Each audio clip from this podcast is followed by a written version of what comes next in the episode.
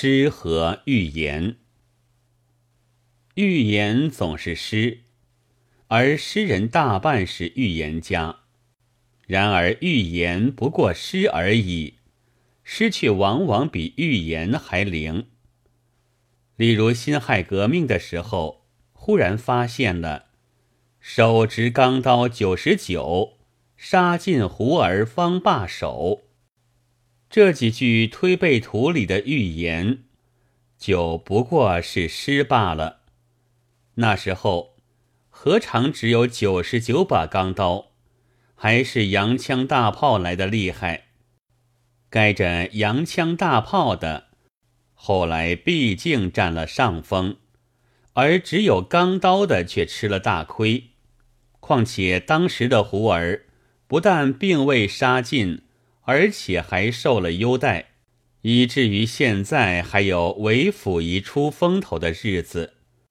所以当作预言看，这几句歌诀其实并没有应验，死板的照着这类预言去干。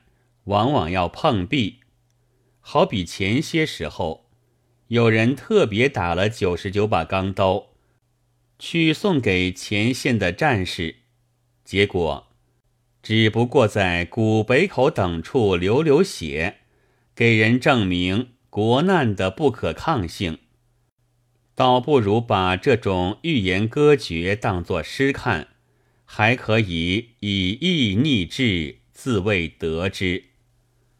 至于诗里面，却的确有着极深刻的寓言。我们要找寓言，与其读推背图，不如读诗人的诗集。也许这个年头又是应当发现什么的时候了吧？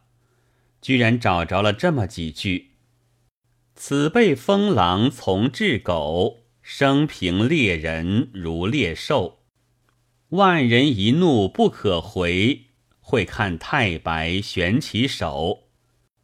这怎么叫人不拍案叫绝呢？这里疯狼从治狗，自己明明是畜生，却偏偏把人当作畜生看待。畜生打猎，而人反而被猎。万人的愤怒的确是不可挽回的了。萧娥这诗。是说的1793年的地质党，他没有料到一百四十年之后还会有这样的应验。汪先生译这几首诗的时候，不见得会想到二三十年之后，中国已经是白话的世界。